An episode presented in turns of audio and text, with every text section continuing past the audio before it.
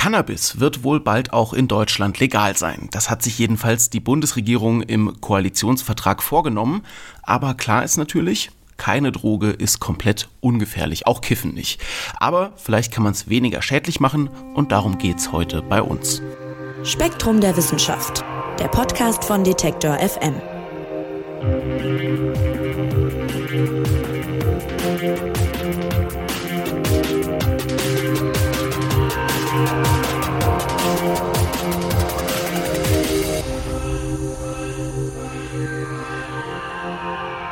Laut dem Global Drug Survey ist Cannabis die weltweit am zweithäufigsten konsumierte Droge nach Alkohol und noch vor Nikotin interessanterweise. In Deutschland war Gras zuletzt mit Abstand das meist gehandelte Betäubungsmittel und lange Jahre hatte das Kiffen ja einen sehr schlechten Ruf. Ja, der Joint galt so ein bisschen als Einstieg in härtere Drogen, aber da hat sich der Zeitgeist ja ein bisschen geändert. Kiffen ist jetzt nicht mehr so schmuddelig, vielfach sogar eher hip und auch politisch scheint eine Legalisierung ja jetzt Realität zu werden. Ja, und auch wenn diese ganzen Horrorgeschichten von früher, die jahrelang übers Kiffen verbreitet wurden, vielleicht überzogen waren, muss man eben festhalten, es bleibt eine Droge, und Drogen sind eben nie ganz unbedenklich.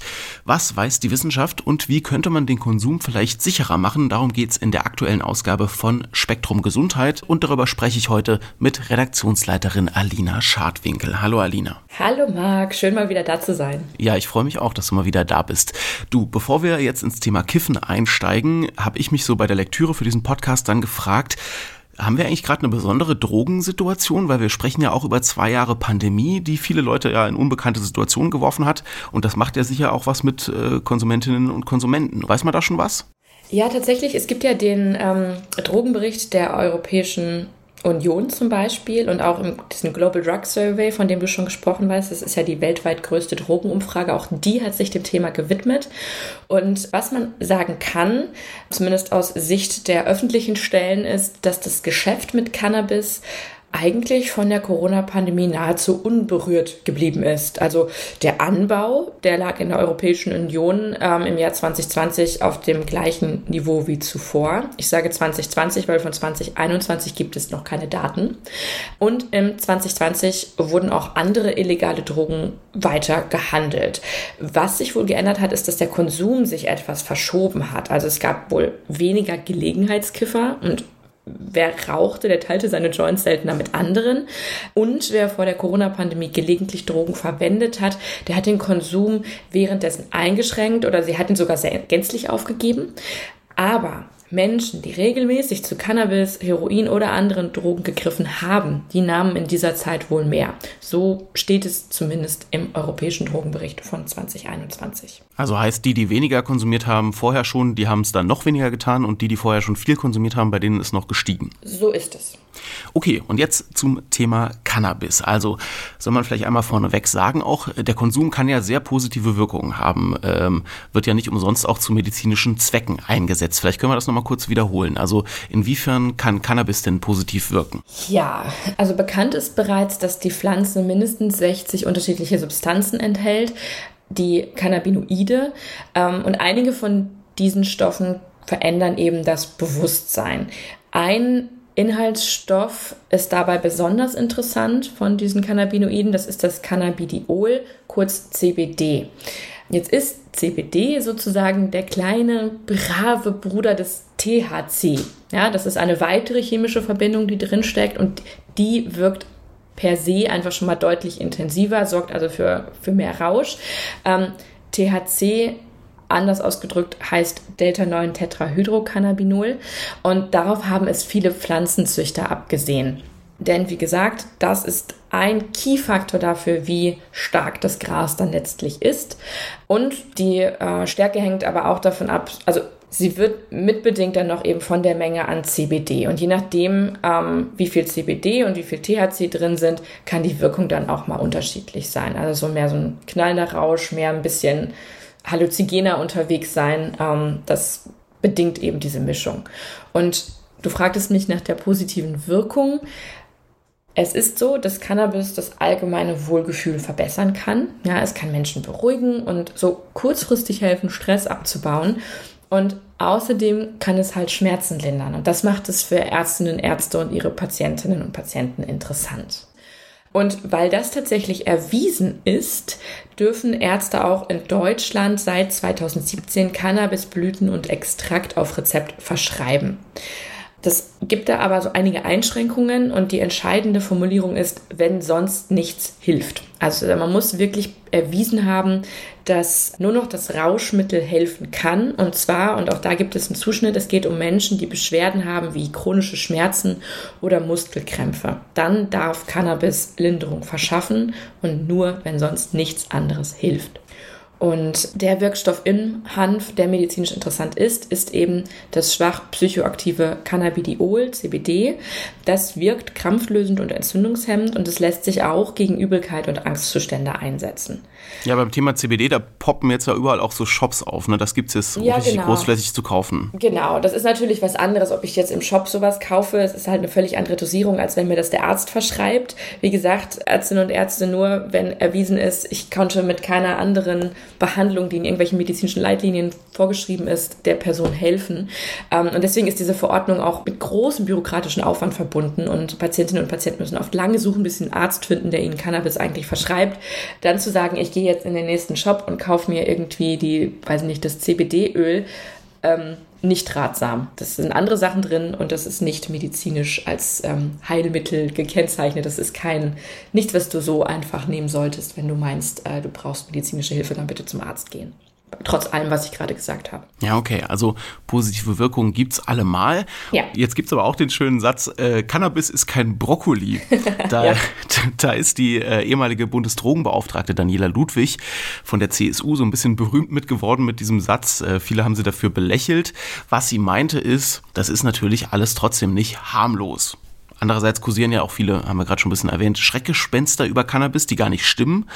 Deswegen würde ich jetzt mal gerne wissen, wissenschaftlich betrachtet, wie negativ kann sich Kiffen denn, denn auswirken? Ist das alles übertrieben oder ist es dann eben doch äh, kein Brokkoli? Ja, also es hat meist keine negativen Folgen, gelegentlich einen Joint zu rauchen oder Haschkeks zu essen. Aber Cannabis ist eine Droge, die bei regelmäßigem Konsum abhängig machen kann wenn man kifft, dann beeinträchtigt das die Aufmerksamkeit, die Impulskontrolle und das Kurzzeitgedächtnis. Anders gesagt, man ist entspannter, besser drauf. Einige berichten davon, dass sie anders denken, ähm, Probleme vergessen und sich zumindest kurzfristig kreativer fühlen. Und sind wir mal ehrlich, ich meine, genau das möchten ja die meisten erleben, wenn sie high sind. Das ist ja genau das High, das man anstrebt. Eben. Was man sich aber bewusst sein sollte, ist natürlich, dass die Ursachen für diese Probleme, wegen denen man sie gerne high werden möchte, nicht mit einem Joint verschwinden. Also wer jetzt nicht zum reinen Vergnügen kifft, sondern um Probleme und Sorgen zu vergessen oder dem Alltag zu entfliehen oder glaubt damit seinen Job besser erledigen zu können, der riskiert tatsächlich eine Abhängigkeit das ist auch ganz logisch, weil denkt man drüber nach, du rauchst einen Joint, merkst, ah, da geht's mir jetzt mit besser, damit komme ich besser durch den Tag. Ähm, der nächste Tag ist wieder blöd, weil die Probleme sind ja noch da. Also rauche ich am nächsten Tag wieder mal einen Joint und so geht's dann immer weiter. Und das klingt logisch, es klingt auch ziemlich banal, aber tatsächlich ist es eine Ereigniskette, die sehr häufig beobachtet wird. Deswegen, wenn man nicht zum reinen Vergnügen kiffen möchte, und auch da, das muss nicht immer gut laufen, aber wenn es wirklich darum geht, ich möchte irgendwas in meinem Leben übertünchen, mit dem Hai, dann bitte doch lieber mit anderen über Probleme und Sorgen sprechen, statt versuchen, sie zu betäuben. Das ist so der Punkt, das Kurzfristige. Ähm, neben dieser möglichen Abhängigkeit, die, die, ja schon so ins Langfristige spielt, ähm, sind andere langfristige Folgen tatsächlich umstritten. Also ob und falls ja es welche gibt, das hängt nach jetziger Kenntnis zum einen entscheidend davon ab, ab welchem Alter eine Person Cannabis konsumiert und zum anderen, wie oft und wie viel im Sinne auch von in welcher Stärke man Cannabis konsumiert. Jetzt gibt es dieses Klischee von der Einstiegsdroge. Wie ist denn das wissenschaftlich betrachtet? Ist das überholt mittlerweile? Überholt nicht wirklich, nein. Also es ist eher weiterhin umstritten, kann man sagen. Also dass der Cannabiskonsum früher oder später zu härteren Drogen führt, ähm, das besagt eine Hypothese, die auch als Gateway-Hypothese bekannt ist. Cannabis ist quasi ein Türöffner, so die Idee. Und tatsächlich zeigen Studien, ja, dass fast alle Menschen, die Heroin konsumieren, mit Cannabis mal angefangen haben. Andersrum aber auch, dass nur ein sehr kleiner Teil der Menschen, die regelmäßig Cannabis konsumieren, später etwas Krasses nimmt. Das heißt, es gibt eine gewisse Korrelation, die Frage der Kausalität ist aber weiterhin offen. Das eröffnet die Möglichkeit für alternative Erklärungen zum Gateway-Modell. Denk zum Beispiel mal an die Verfügbarkeit. Also Menschen, die Cannabis konsumieren, vor allem solche, die regelmäßig was nehmen, die ähm, haben natürlich Kontakte zu Dealern. Ja, das heißt, sie haben mehr Möglichkeiten, auch an weitere Drogen zu kommen. Und allein die Gelegenheit könnte dafür sorgen, dass man was Härteres ausprobiert. Diese härteren Sachen machen dann aber deutlich schneller abhängig. Oder, andere These, wer gerne kifft, ist per se risikofreudiger als andere. Kiffen ist noch illegal, scheut mich aber nicht, ich mache es trotzdem, vielleicht ziehe ich gerade daraus irgendwie auch noch ein gewisses Vergnügen. Und entweder weil es in den Genen steckt oder weil man mit Freunden abhängt, die so drauf sind oder in einer Familie groß geworden ist, die das total in Ordnung finden, ähm, die einen also so geformt haben. Also Gene oder Umwelt können dafür eine Rolle spielen, dass ich risikofreudiger bin oder beides zusammen. Und dann bin ich einfach per se dazu geneigt, das häufiger zu machen. Das alte Problem von Kausalität und Korrelation. Genau, haben wir schon so oft drüber gesprochen und auch in diesem Fall ähm, ist das Thema, das macht eben auch die Studienlage entsprechend schwierig und man sollte sich das genau angucken, aber es gibt eben diese Hinweise darauf, es gibt einen gewissen Zusammenhang, die genaue, der genaue Grund für diesen Zusammenhang, der ist halt noch nicht geklärt, aber es gibt ihn so. Das sollte mhm. vielleicht einfach jemand bedenken, der was nimmt, ähm, der das mit Freude tun möchte und eben risikobewusst. So.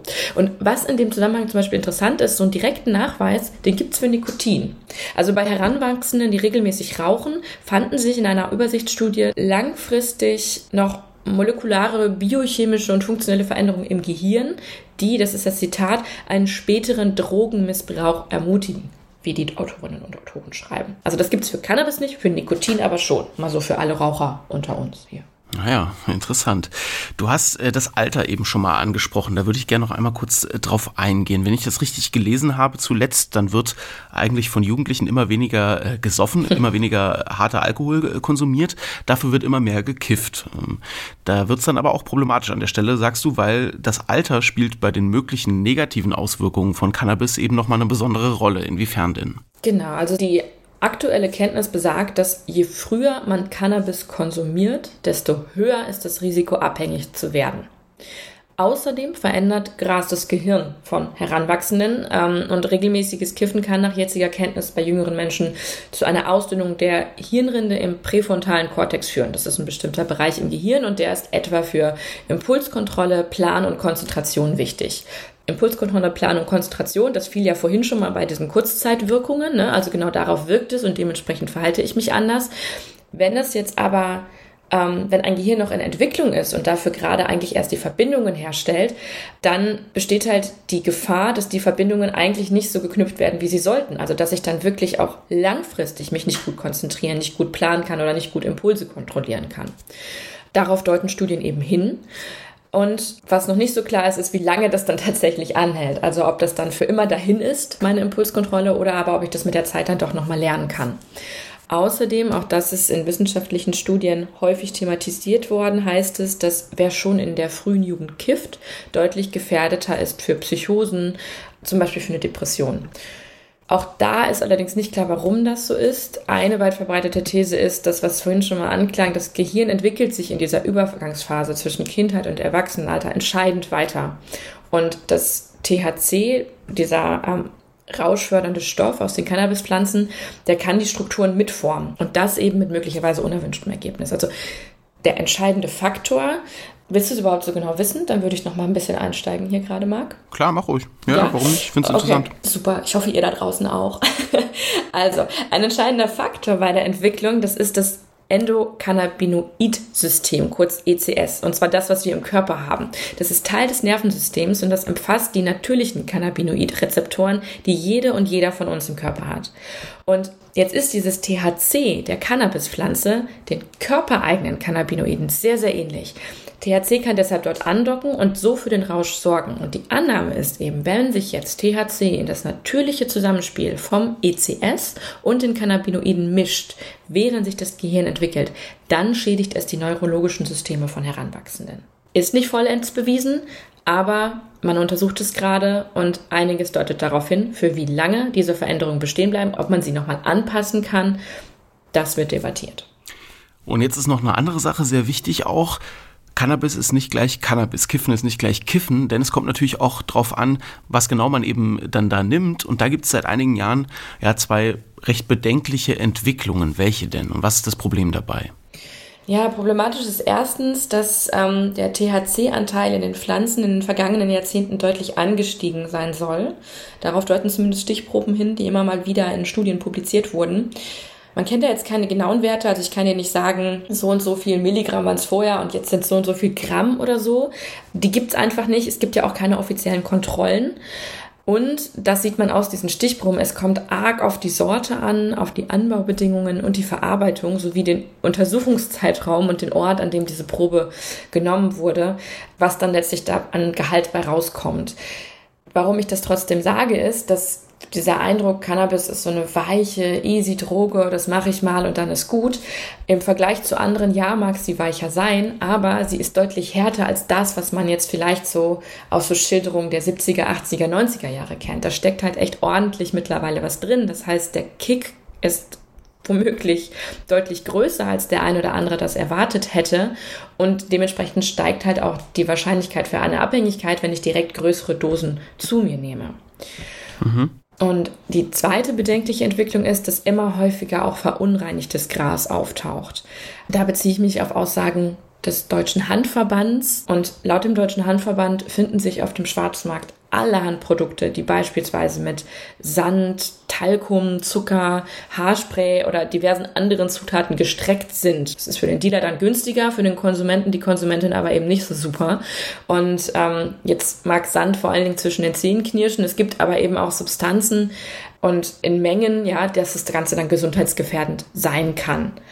Uh, auch einfach, weil ich dann wieder nicht genau weiß, wenn ich was nehme, wie stark kickt es mich eigentlich wirklich. So. Und hinzu kommt dann noch, dass Gras häufig mit, oder was heißt häufig, häufiger als früher, zumindest das zeigen die Proben, die man sammelt oder die Mengen, die beschlagnahmt werden, häufiger mit synthetischen Cannabinoiden besprüht worden sind, also künstliche Cannabinoidverbindungen. Und die, die dann in diesem Chemiegras stecken, die sind oft um ein Vielfaches stärker als das THC. Und das gilt ebenfalls als besonders bedenklich, weil auch hier dann gilt, das Risiko für eine Abhängigkeit ist größer Überdosierungen sind wahrscheinlicher und statt einem entspannten Rausch erlebt man schlimmstenfalls dann eher Panikattacken, Schwindel oder bekommt Herzrasen. Das ist ja auch genau ein Argument der Pro-Fraktion in der Debatte um, um Legalisierung, ne? dass die Hoffnung damit verbunden ist, dass eben Gras dann auch besser kontrolliert wird. Also sozusagen solche Verunreinigungen vielleicht gar nicht mehr so dolle stattfinden, die Leute nicht darauf angewiesen sind, irgendwas zu kaufen. Und natürlich gibt es noch viele weitere Argumente, die für eine Legalisierung sprechen, nämlich Steuereinnahmen zum Beispiel oder auch immer viel zitiert eine Entlastung von Polizei und Gerichten wenn wir mal wissenschaftlich drauf gucken, welche der Pro-Argumente lassen sich denn halten? Und äh, was ist vielleicht auch bekannt aus anderen Ländern, die diesen Schritt ja schon gegangen sind? Ja, das ist die große Frage, ne? Was macht eine Legalisierung besser, was schlechter? Also die Studiendaten aus Ländern, in denen es bereits erlaubt ist, Cannabis zu besitzen, zu verkaufen, zu konsumieren, die liefern leider, muss man an dieser Stelle sagen, weil wir hätten ja gerne die konkrete Antwort, sie liefern leider gemischte Ergebnisse. Mhm. Ähm, Ärgerlich. Was, ja, total. ähm, also ich, ich gehe trotzdem mal so ein paar Details durch, ja, weil also das zu wissen, auch darauf kann man dann überlegen, welche Entscheidung treffe ich irgendwie für mich. Also mhm. Beginnen wir mal mit dem Thema Kriminalisierung. Die trifft vor allem junge Leute momentan, so heißt es, mit destruktiver Härte, sagen viele Suchtforscher oder auch Entscheider. Einfach weil zu wissen, hey, wenn ich das jetzt nutze oder genutzt habe, dann bekomme ich nicht nur Ärger, sondern ich kann tatsächlich verurteilt werden. Das bleibt an mir haften. Ich habe dann eine Akte bei Gericht. Womöglich suche ich da nicht Hilfe, wenn ich Probleme damit habe. Plus, wenn ich einmal, weil ich einen Joint geraucht habe oder zweimal oder geringe Mengen verkauft habe, aufgefallen bin bei dem Gesetzgeber, dann wirkt sich das womöglich auch auf meine zukünftige Karriere, meine Jobchancen und so weiter und so fort auf. Und das steht einfach fest. Und deshalb äh, zeigt sich, okay, wenn da die Strafen geringer werden, dann, das deutet sich zumindest an, suchen mehr Menschen frühzeitig Hilfe. Und es liegt einfach offener und es gibt einen entspannteren Umgang damit. Jetzt ist es aber auch so, wenn es halt weniger restriktiv gehandhabt wird, dann erhöht sich das Risiko einer Abhängigkeit, weil einfach mehr Menschen kiffen.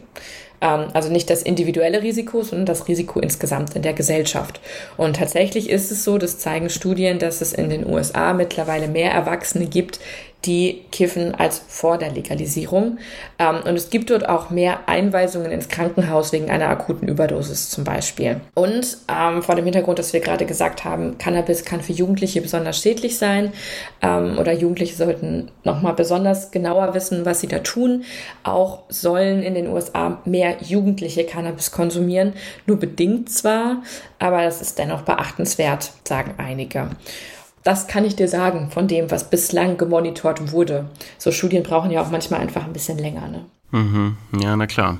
Aber das heißt, wir halten fest, äh, Cannabis ist wie andere Drogen auch nicht zu unterschätzen. Es gibt einen gesunden Konsum sowieso nicht, aber eben auch keinen komplett sicheren äh, Konsum von dieser Droge, egal ob legal äh, oder nicht.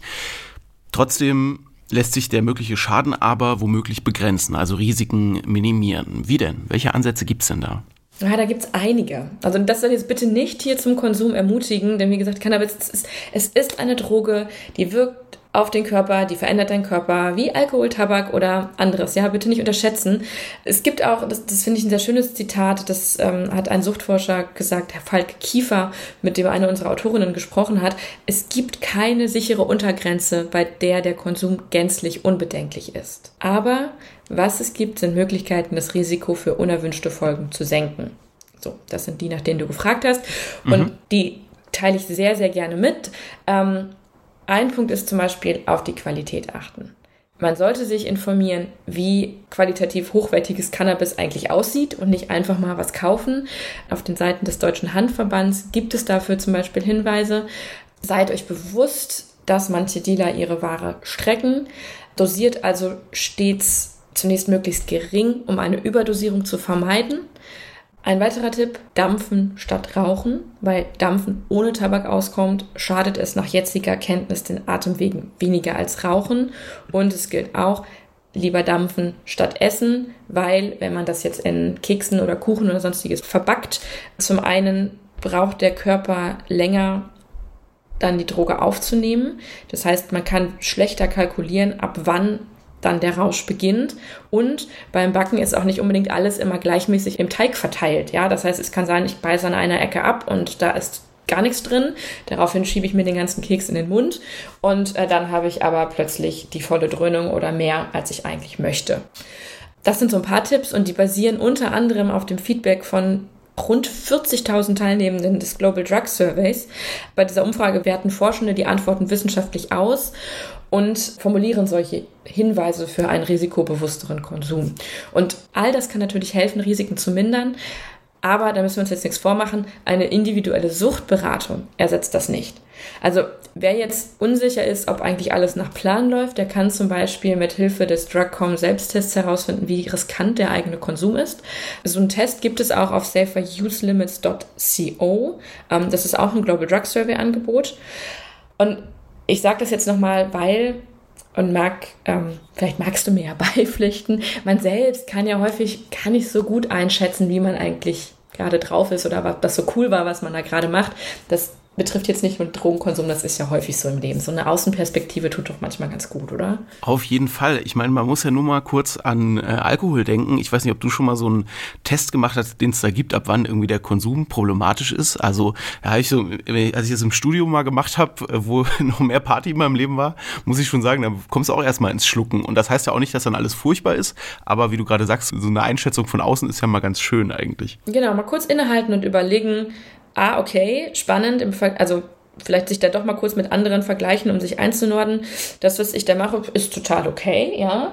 Ähm, oder ist es nicht und ich finde es trotzdem okay, ich mache es trotzdem weiter. Oder aber, hm, das regt mich jetzt zum Nachdenken an, weil ich hatte gedacht, alle um mich herum machen das so, deswegen ist das das Üblichste der Welt, aber vielleicht ist es das gar nicht. Und falls ich zu dem Schluss komme, dann gibt es auch Projekte, Websites, äh, Hilfsangebote, wie auch immer, äh, auf denen man Infos findet, an wen man sich wenden kann. Also die Deutsche Hauptstelle für Suchtfragen, die hat zum Beispiel im Netz eine Liste mit Beratungsstellen zusammengestellt, wo man kostenlos Rat und Unterstützung findet. Vieles ist anonym. Es gibt auch zum Beispiel das Quit the Shit. Ja, wenn ihr das eingebt, kommt ihr auch zu einer Seite, ähm, auf der ihr Rat suchen könnt, auch kostenlos, um einfach Hilfe zu finden, wie man weniger oder gar nicht mehr kifft, wenn man merkt, eigentlich, ich habe es hier ein bisschen übertrieben. Gut, dann lass uns zum Abschluss noch mal ein bisschen auf Realpolitik eingehen, denn wenn jetzt nichts mehr dazwischen kommt, dann wird mit dieser Ampelkoalition in Deutschland die Legalisierung von Cannabis kommen. Jetzt habt ihr auch für den Artikel mit vielen Suchtforscherinnen und Suchtforschern gesprochen.